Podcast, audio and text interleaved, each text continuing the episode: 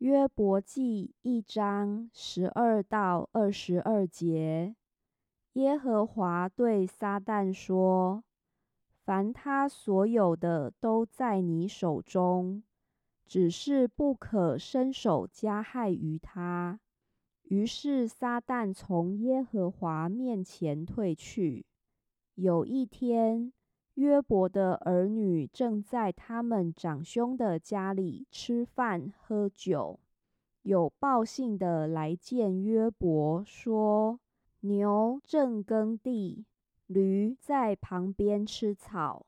示巴人忽然闯来，把牲畜掳去，并用刀杀了仆人，唯有我一人逃脱，来报信给你。”他还说话的时候，又有人来说：“神从天上降下火来，将群羊和仆人都烧灭了，唯有我一人逃脱，来报信给你。”他还说话的时候，又有人来说：“加勒底人分作三队，忽然闯来。”把骆驼掳去，并用刀杀了仆人，唯有我一人逃脱，来报信给你。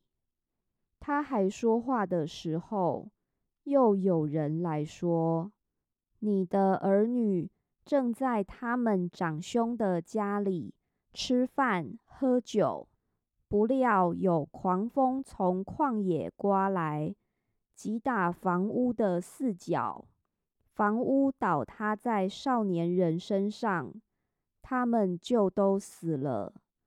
唯有我一人逃脱，来报信给你。约伯便起来，撕裂外袍，剃了头，伏在地上下拜，说：“我赤身出于母胎。”也必赤身归回。赏赐的是耶和华，收取的也是耶和华。